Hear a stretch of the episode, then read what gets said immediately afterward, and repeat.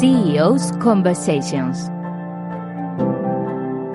Conversaciones con los CEOs. Un programa dirigido y presentado por Luis Álvarez Satorre. Un día más estamos en estas conversaciones con los CEOs, que es una oportunidad de charlar con gente que está al frente de organizaciones, que tiene o ha tenido la experiencia de sufrir y divertirse en muchos casos y que comparten con nosotros, bueno, pues un poco las lecciones aprendidas y nos permiten descubrir a veces las intimidades de ese papel tan relevante que es el del máximo ejecutivo de una organización. Hoy tenemos la suerte de contar con Antonio García Marcos, que es el presidente de Teldat. Hola, Antonio. Hola, Luis. Hace mucho tiempo que no nos vemos, pero siempre es un gusto hablar contigo. Bueno, Antonio, eh, a mí me gusta comenzar siempre. Yo he tenido la suerte de conocerte desde hace mucho tiempo. Fuiste profesor mío en la escuela de Teleco y luego, bueno, pues hemos trabajado juntos en múltiples proyectos. Pero yo creo que quienes nos escuchan, a mí me gusta siempre comenzar con quién es eh, Antonio García Barcos, ¿no? Bueno, Antonio es un, un, ingeniero que nació en Salamanca, que en el año 71 vino a estudiar Teleco en Madrid porque la magia de las comunicaciones le, seducía y para descubrir esa magia se vino a la Politécnica, que terminó la Politécnica, que apliqué para formar parte del cuerpo docente de la escuela y bueno, admitieron mi solicitud, que estuve cuatro años allí haciendo mis cursos de doctorado e intentando, bueno, pues hacer lo mejor que yo podía y sabía, eh, en fin, dar clases de análisis de circuitos y luego de proceso digital y que después de un training eh, por cuenta ajena en empresas del sector, pequeñas siempre, decidí en el año 85, junto con dos alumnos que, que, tuve en cuarto, montar, montar una empresa que se llama Teldat. Y esa empresa Teldat, eh, de alguna manera, te fue entrando un gusanillo, ¿no? Cuando descubres que hay cosas que se pueden hacer, que se puede construir equipamiento de telecomunicaciones que no es solo depender de otros países o de gente que quizá haya tenido más experiencia o si quieres más historia en ese mundo, sino que realmente tener el orgullo de que un salmantino se metiera en un proyecto de construir equipamiento de telecomunicaciones merecía la pena. Bueno, yo creo que tengo, tengo una, una semilla ya de origen o pecado original, o en este caso no lo llamaría pecado. Yo procedo de una familia de pequeños comerciantes, ¿verdad? Y para mí ha sido consustancial, eh, vamos, yo veo muy natural el trabajar, eh, no sé, 24 horas sobre 24 y, y veo muy natural trabajar sábados y domingos y veo muy natural que las tecnologías cambien y hago cosas. Te digo esto porque mi padre tenía un estudio de fotografía y él eh, tuvo que pasar de ser pintor, porque era pintor en la guerra, pues pintaba y como no podía vivir de eso, empezó a hacer reproducción de ampliaciones y luego empezó a retratar eh, orlas y bodas y luego eh, llegó el color y tuvo que cambiar el color y luego los flashes cambiaban y tal. Entonces yo, y luego empezó a montar delegaciones por toda España. Entonces yo terminé la carrera un, y yo durante la carrera pues ayudaba, como es natural, eh, los fines de semana y muchas semanas, cuando había mucho trabajo, iba. Entonces, eh, para mí, el, eh, montar una cosa y, crear sobre esa cosa era como bastante natural. Y desde luego, como tú bien dices, a mí me parecía que éramos capaces, unos cuantos ingenieros, de resolver problemas que resolvían otras multinacionales de otra manera, pero resolverlos eh, desde el principio al fin, tanto el hardware como el software, desarrollarlo y ponerlo al servicio del cliente. Y hoy hablamos mucho de startups y esta era una startup cuando nace, que se va desarrollando, hoy es una empresa sólida, construida en el mercado sobre las bases de excelentes clientes. ¿Cuál ha sido el papel que tú has ido jugando en distintos momentos? ¿no? Porque eh, al principio dices, oye, yo soy el que sabe también de esto con mucho nivel de detalle. Yo siempre te he oído que siempre has intentado contratar, tener en el equipo a, tú los llamas los sabios, ¿no? que a mí es un concepto que me gusta mucho en el sentido de reflejar que es gente que es capaz de contribuir más allá de lo que uno sabe. ¿no? ¿Cómo, se decide eso de que tú eres el, el que, entre comillas, manda, pero dice, mira, aquí yo tengo que tener gente que sepa más que yo? Yo, en mi ignorancia, lo veía todo muy fácil al principio. Yo siempre he dicho que lo único que tenía que hacer era tener un cliente para tener una empresa. Es decir, yo lo que tenía que hacer es tener un cliente que es el ser más perfecto de la creación, que tiene necesidades y que yo voy y sé cómo resolvérselas. Y entonces digo, yo me decía a mí mismo, yo voy a ese cliente, le escucho, él me dice lo que él necesita, naturalmente si, si lo que necesita es un helado, yo no sé hacer helados, pero si lo que necesita es resolver un problema de comunicaciones y yo sé de eso, yo le digo, mire, pues yo quizá, ¿qué le parecería si hacemos esto? Cuando yo le decía eso al principio eh, eh, y les, y les parecía bien, les pedía un poquito de dinero por adelantado porque era un proyecto especial que para ellos, con lo cual yo decía, esto es muy fácil, yo vendo, cobro un poco, si puedo todo, todo, y luego voy y lo hago. Digo, aquí no hay problemas de financiación, ni hay problemas de cliente, ni hay problemas de ideas. Las ideas, las del cliente. La financiación, el cliente. Es decir, que al final todo lo ponía el cliente y yo lo único que ponía era mucho trabajo, mucha ilusión y, y, bueno, y naturalmente cumplía con lo que yo le había prometido al cliente. Luego, no es tan difícil.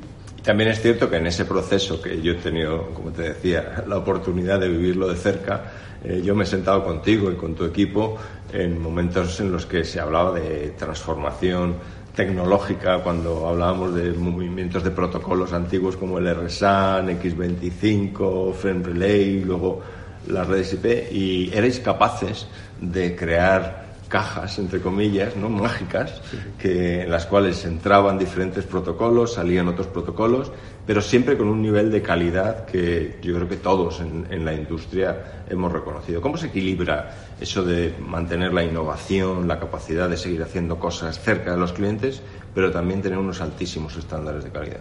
Lo primero, vamos, y que yo he respetado y que no es normal, no, no solamente en nuestro sector, sino en muchos sectores de empresas medianas, es tener los mejores al lado tuyo.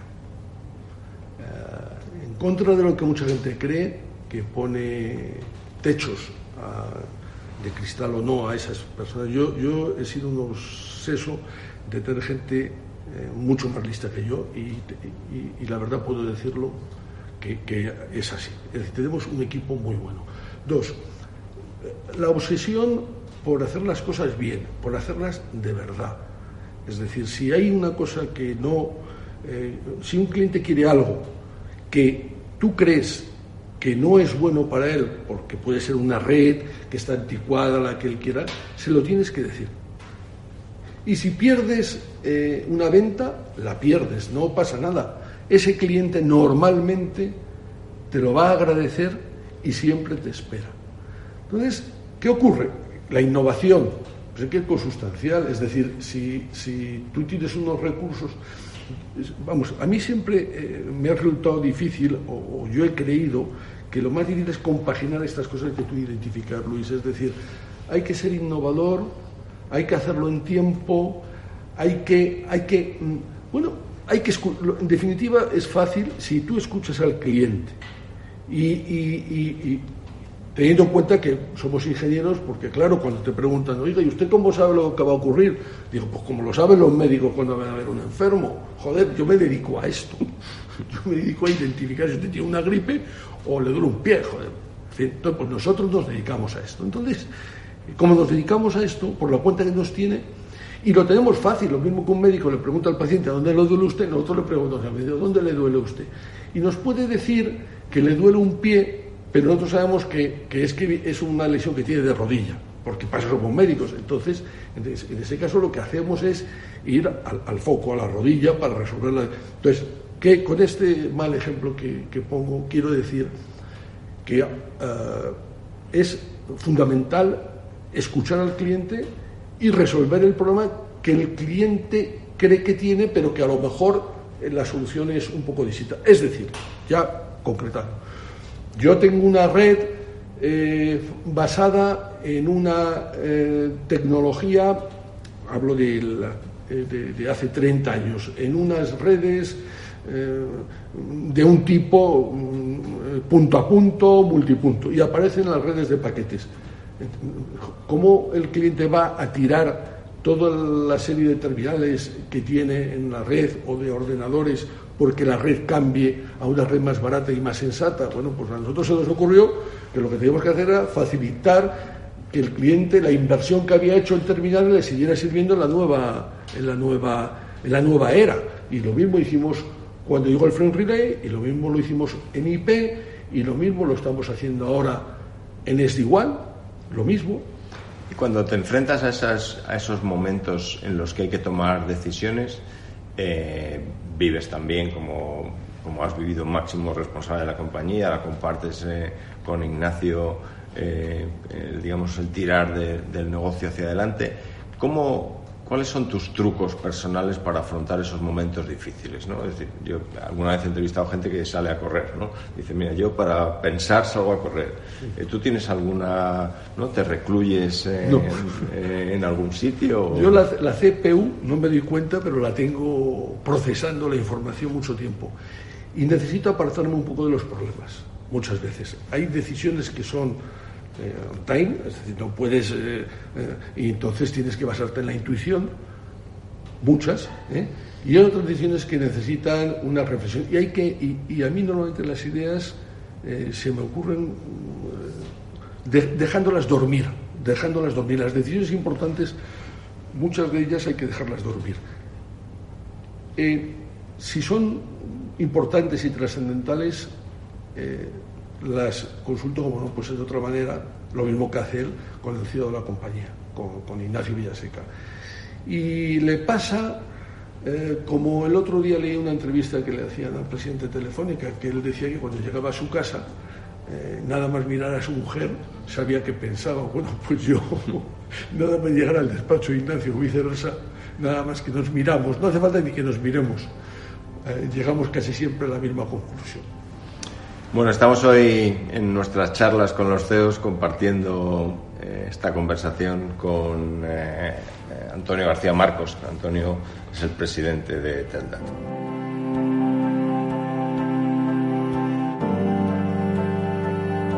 En Capital Radio, conversaciones con los CEOs.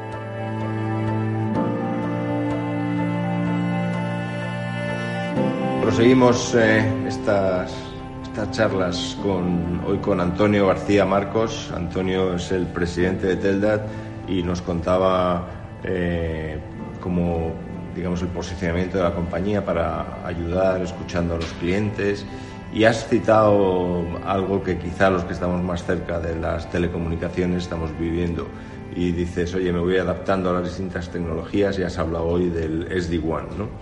Que es también, digamos, la siguiente generación de cómo se van a gestionar las redes de telecomunicaciones.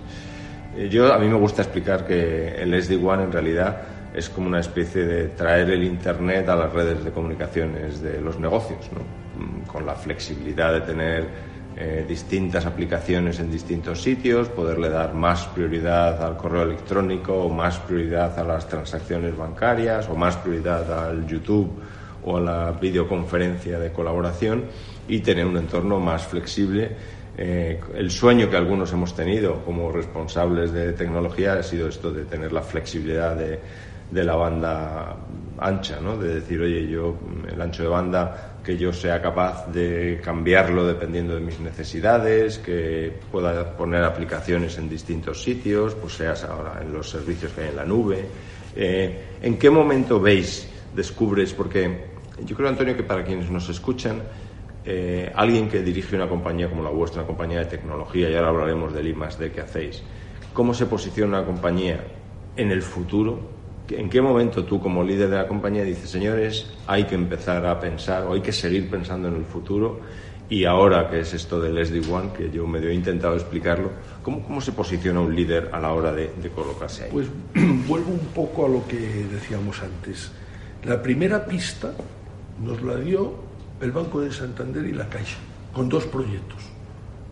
Hubo un visionario en, ambas empresas que nos dice, vosotros seríais capaces de, utilizando una red, eh, una línea DSL o de fibra, en aquella época no había fibra cuando esto era todavía DSL o XDSL, eh, mm, de una operadora y una línea celular de otra operadora montar una red, eh, una red profesional sobre esto. Y bueno, le vimos sentido, lo que luego se empezó a llamar redes híbridas. Entonces, a raíz de ese concepto de decir, vamos a hacer una red profesional utilizando Internet, es donde, eh, y empiezas a ver que eso que se le ha ocurrido a, estos señores y que tú luego has implementado y que has hecho ya, se le ha ocurrido a más gente, a partir de eso empiezas a crecer. Eh, así como hay muchas veces que aparecen tecnologías que nosotros descartamos porque las vemos que, pueden ser como muy, sonar muy bien, pero que no resuelven mucho problema, yo, nunca he creído en eso de pagar por el móvil y que me perdonen, ya, ya cuando, dejen de, cuando desaparezcan las tarjetas de crédito empezaremos todos a pagar por el móvil. Hasta que haya tarjetas de crédito, lo siento mucho. mira que se ha gastado dinero de eso, ¿eh? mira que se ha gastado dinero. Bueno, pues en algunas cosas hemos dicho que no a cosas, pero en esto nos hicimos mm, apóstoles eh, de, esa, de ese, porque tiene sentido. Es decir, de igual quiere decir que las redes se definen por software.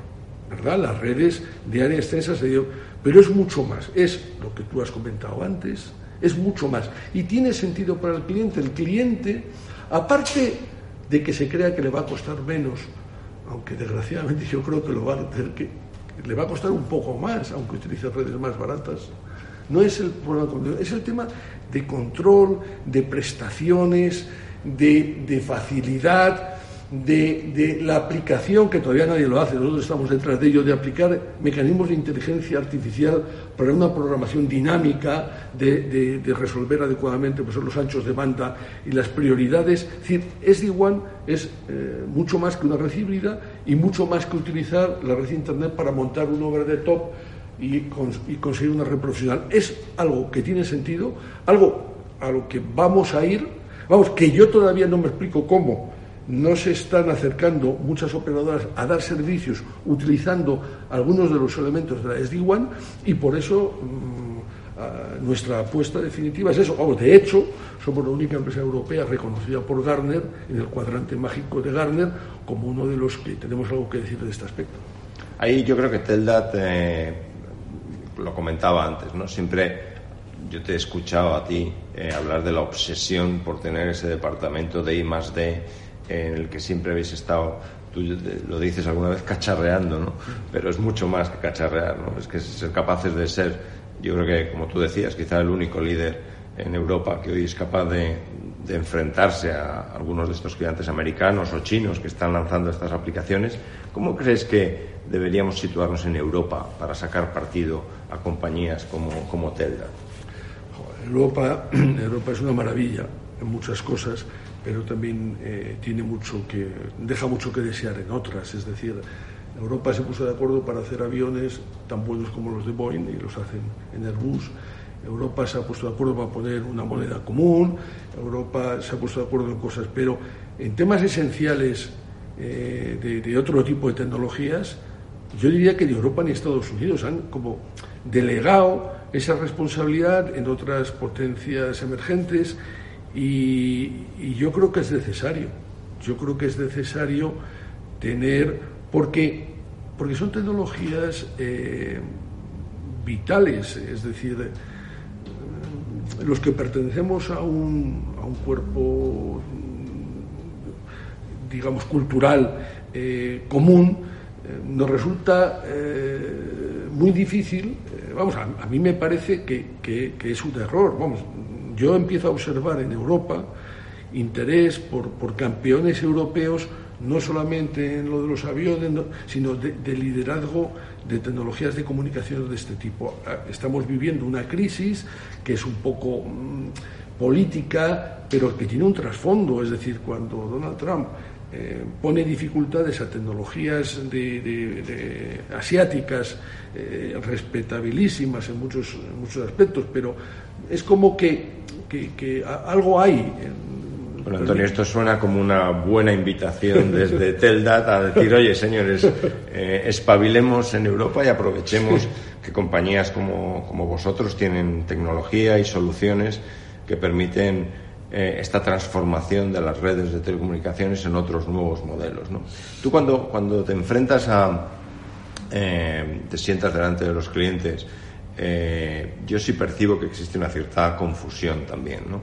Hay muchos papeles en el mercado que hablaban de que esta tecnología, el SD-WAN, eh, va a matar el MPLS y en realidad es una integración lo que va a ocurrir, que va a permitir optimizar en unos casos. Tú decías, yo creo que con mucha sabiduría, que no es solo un cambio de coste, ¿no? El cambio del coste puede ocurrir, pero también hay que añadirle otros servicios adicionales por encima, otras capacidades. ¿Cómo ves también la integración de esto que se llama el Internet de las cosas? ¿no? Esto, ¿Hasta qué punto también forma parte de esta estrategia que tenéis vosotros? Bueno, es que, es que sabes lo que pasa, que eh, hasta hace poco las redes estaban organizadas como, como las ciudades hace muchos años, ¿verdad? Es decir, había una plaza central en la cual estaban eh, confluíamos todos en la Plaza Mayor de Salamanca, eh, no solamente los fines de semana, sino todos los días. Y desde la Plaza Mayor había calles, la calle de la Rúa, la calle de, Zamora, la calle del Toro, eh, que iban a otras plazas. Y necesariamente todos los ciudadanos, desde esas plazas alejadas, íbamos a la Plaza Mayor siempre por un sitio. ¿Había por dónde? Este, de estas, la tecnología eh, y las, ya las calles eh, por las que se puede confluir eh, no van todas a la plaza, hay muchas plazas, hay muchos servidores alojados en nubes distintas a la de la plaza. Pero es que encima ahora resulta que no solamente a esa plaza van coches, es que van camiones, es que van drones, es que van aviones, van helicópteros. Y es que además como tú puedes llegar a muchos sitios distintos, pues es necesario saber lo que circula eh, dentro de esos aviones o de esos drones o de esos helicópteros. Con esto quiero decir que tiene que haber una nube, tiene que haber un, conocimiento superior que, que, haga posible que esto se armonice en beneficio de, de, la economía, en beneficio del mejor servicio y en beneficio de tal. Y el IoT no es nada más que conectar cosas. Bueno, pues es, es, otra de las cosas que yo decía, es decir, es que antes solo iban coches y solo esos coches a la Plaza Mayor y solamente por un sitio, no, es que ahora pues van muchas cosas. Y, y no puede ser lo mismo eh, el que pase una ambulancia eh, o, que pida pase una ambulancia a que pase un, un peatón o una bici, quiero decir. Entonces, eh, yo lo veo que las comunicaciones eh, con, con, toda esta nueva eh, sistema de softwareización y de control y de programación de las redes de esta manera, pues es un todo único que tiene sus peculiaridades, pero que vamos ahí porque es lógico y porque es que es así, es que ya nadie, unos se van a Salesforce, otros van a aplicar, es que mm, eh, nos estamos conectando todos con todos, evidentemente, eso tiene el peligro de que nos choquemos más, de que entren más intrusos. Mm, bueno, pues habrá que armonizar todo eso y de eso es a lo que nos dedicamos por software y desde la nube, eh, los que nos dedicamos a esto. Me ha gustado, mm, Antonio, esta comparación con Salamanca y su evolución.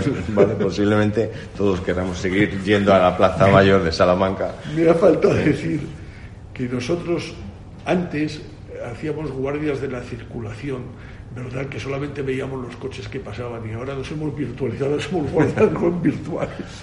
Bueno, sí es cierto, sí es cierto que en ese sentido eh, todos queremos estar conectados, queremos que haya cada vez más dispositivos conectados, eh, controlar la calefacción de casa desde lejos, los coches que hablan unos con otros para pedirse paso, las aplicaciones, tú hablas de la prioridad de los, de los servicios.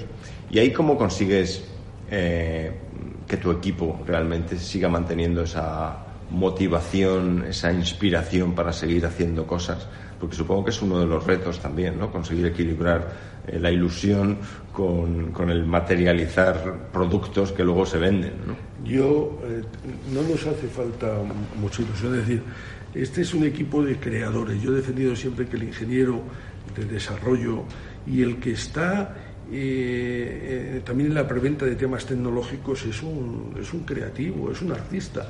Y la motivación es pues, pues la, belleza de, resolver problemas que no están resueltos, es decir, que de ser eh, protagonista de, una historia que está por escribir. Entonces, esto no es en esta empresa donde, donde se concibe un producto, bien porque se concibe un producto y se hace una apuesta, es un reto, pero es un reto permanente a la creatividad y, es un goce, no, es, no, creas tú que hace falta, al contrario, muchas veces hay que decir, parar un poco, tirar de las riendas, porque los caballeros del mercado les gustaría hacer muchas cosas y que ahora una empresa tiene que pagar impuestos, la seguridad social, o no sé, bla, bla, bla, y, tiene que cumplir.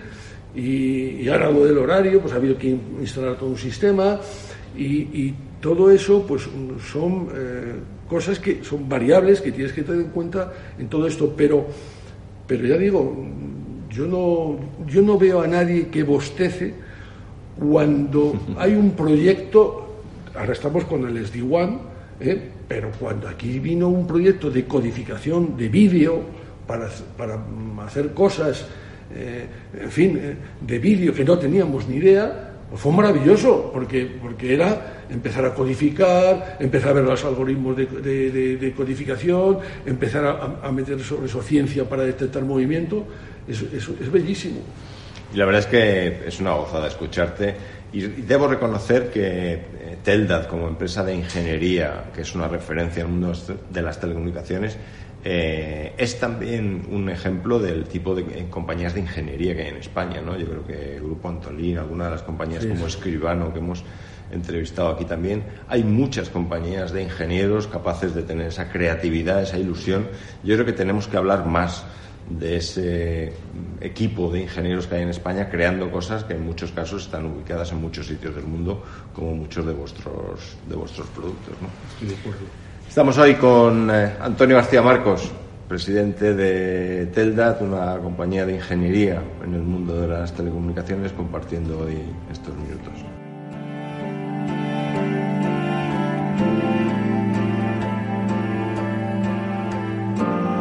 Conversaciones con los CEOs. Un programa dirigido y presentado por Luis Álvarez Satorre.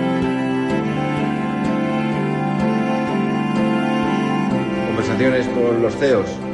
Entramos en la parte final de nuestro programa hoy con Antonio García Marcos, el presidente de Teldat. Antonio, hablabas hace un momento de la necesidad de continuar reinventando la compañía, escuchando a los clientes, si quieres, haciendo una visión o construyendo una visión de cómo evoluciona el mercado y, cómo anticiparse en algunos casos con esos primeros, esos early adopters, ¿no? esos primeros clientes que detectan nuevas maneras de hacer las cosas y trabajar con ellos para construir soluciones nuevas. Hablabas del SD-WAN, hablabas de vuestro papel en el Internet de las cosas.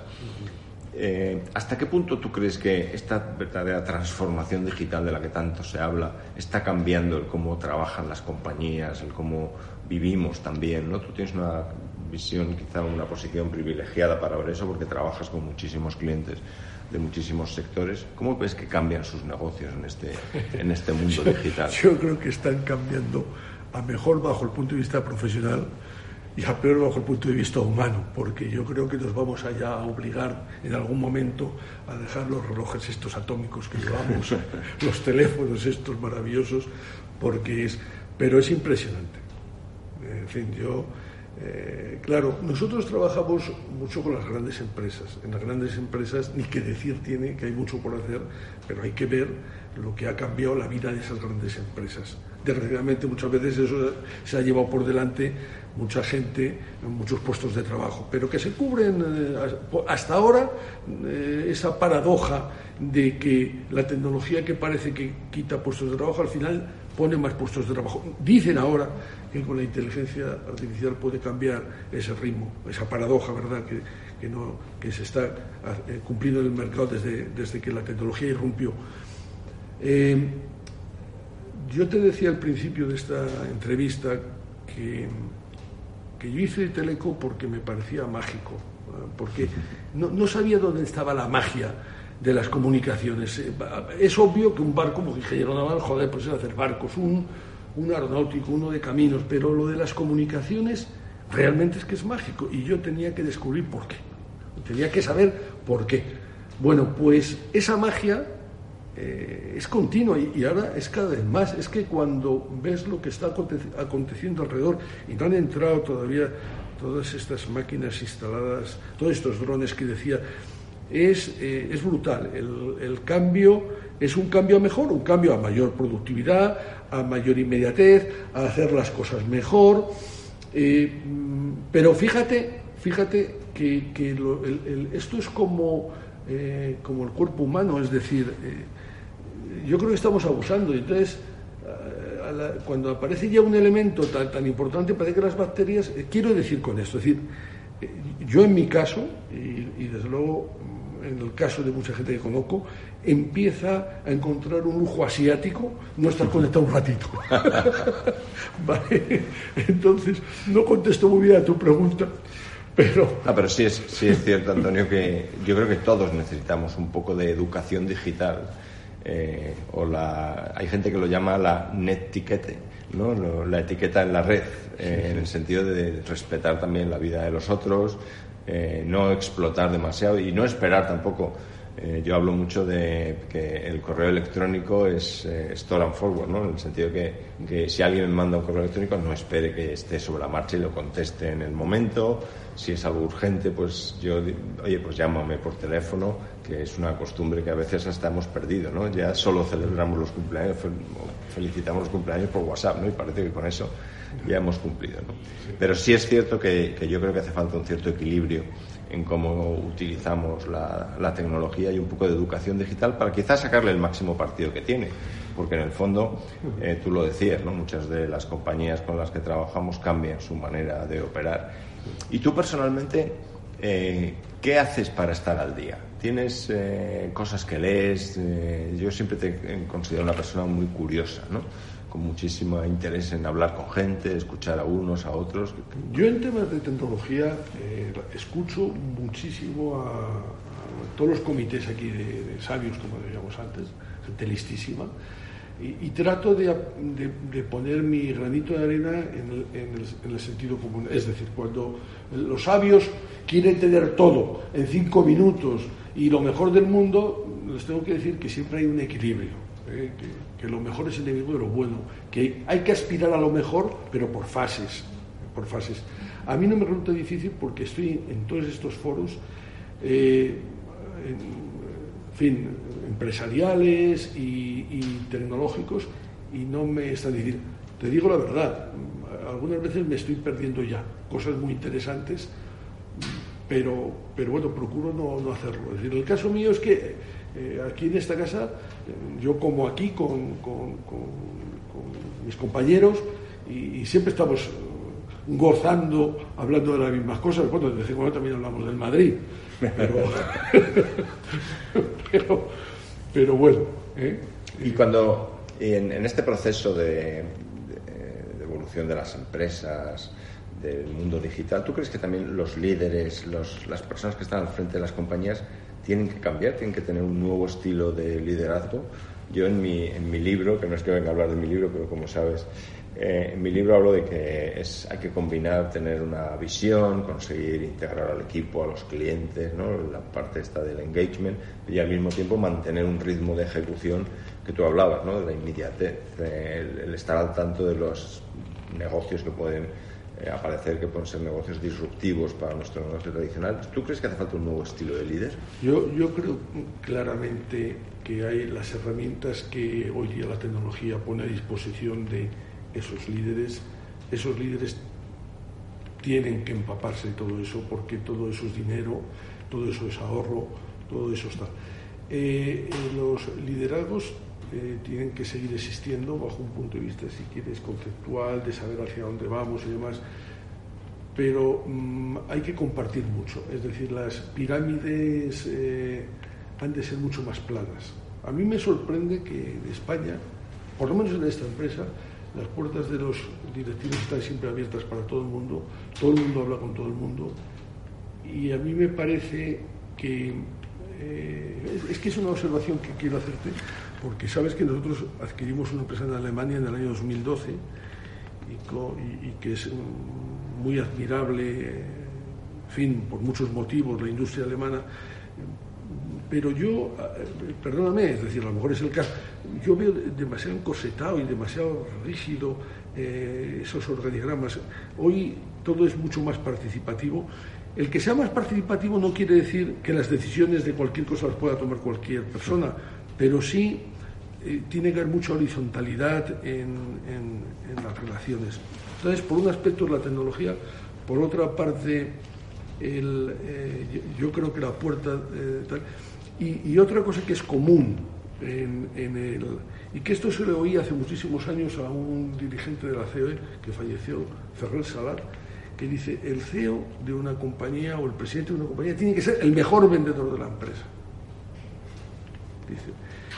Y oye, pues yo no sé si soy el mejor vendedor de la empresa, porque hay vendedores buenísimos, pero es que a mí vender me pone, es que me gusta.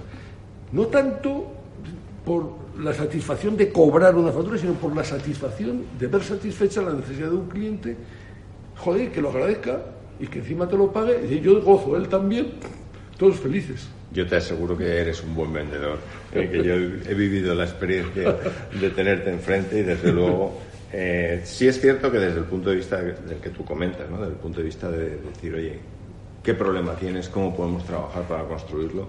Pero desde luego ser capaz de, de desarrollar una compañía como Teldad, un líder tecnológico, tiene muchísimo mérito y sí que te confirmo que eres, no sé si el mejor, pero luego un excelente vendedor. Oye, Antonio, la verdad es que eh, una delicia compartir esta conversación contigo. Yo me he quedado con unas cuantas cosillas que has dicho que seguro que, eh, que a la gente que nos escucha también le, han valido. Yo te voy a pedir, eh, ahora cuando cuente yo esto, que des un último consejo o una reflexión a quienes nos escuchan, que, quienes nos escuchan que a lo mejor están empezando o están en mitad de, su carrera. A mí me ha gustado cuando has dicho eh, que hay que ser honesto y decirle la verdad al cliente, aunque te cueste perder un proyecto, que eso al final eh, es mejor. me ha gustado el ejercicio de humildad, de rodearse de gente mejor que tú, y de ser capaz de, escuchar al cliente, escuchar a tu equipo para construir eh, mejores soluciones. Muy interesante lo que hablabas de la propia transformación continua de los productos, tratar de anticiparse teniendo esa curiosidad y creo que estoy de acuerdo contigo, ¿no? Las organizaciones tienen que ser organizaciones planas, flexibles, que faciliten la participación y la colaboración y con eso el know-how posiblemente fluye mucho más rápido, las ideas eh, se materializan también más deprisa y sí hay que llegar a un cierto equilibrio entre innovación y mantener la calidad de los productos y servicios como vosotros en Telda desde luego hacéis siendo una referencia para todos vuestros clientes. Este último consejo, una última idea para alguien que nos escucha, eh, tú eres alguien apasionado por lo que haces, eh, ¿Qué les recomiendo? Pues mira, yo le invito a todo aquel que quiera organizarse empresarialmente, que quiera montar una empresa, que quiera llevar a un, proyecto adelante, que no se fije ni en el dinero que hace falta, ni, ni en las ideas tan buenas que él tiene, ni en la falta de medios, ni en nada, que no se queje, que busque un cliente, que busque un cliente. Antes de pensar en levantar dinero de ningún lado. El dinero que lo ponga el proveedor o que lo ponga el cliente. Y bueno, y uno, poco o mucho que tenga. Pero que busque un cliente. Si tú convences a un cliente y ese cliente es un cliente que te, que te pague, por cierto, y, ese cliente es de una especie que hay más clientes parecidos a ese, si ese lo necesita. Eh, esto que digo que lo llevo diciendo desde hace mucho tiempo, se lo leí hace bien, hace menos, a un profesor del MIT, Bill Olet, tiene, que tiene un, un libro en el que habla de las fases para hacerse empresario. Y fíjate si estoy harto de decir eso, que cuando vine a presentar el libro, mi mujer, que no tiene nada que ver con el sector, está harta de oírnos hablar, tenemos tres hijos, tres ingenieros, pues está harta de hablar de ingeniería, pero bueno, algo se lo ha pegado. Leyendo una entrevista que le hacían a Bill Olet, me dice, muy graciosa, dice, oiga, aquí hay un tío del MIT, un ingeniero, que dice las mismas cosas que tú. pues digo, pues, pues que me las has copiado. Antonio García Marcos, presidente de Teldad, una compañía líder en tecnología de telecomunicaciones en España. Muchísimas gracias por compartir hoy nuestras conversaciones con los CEOs. Gracias Luis.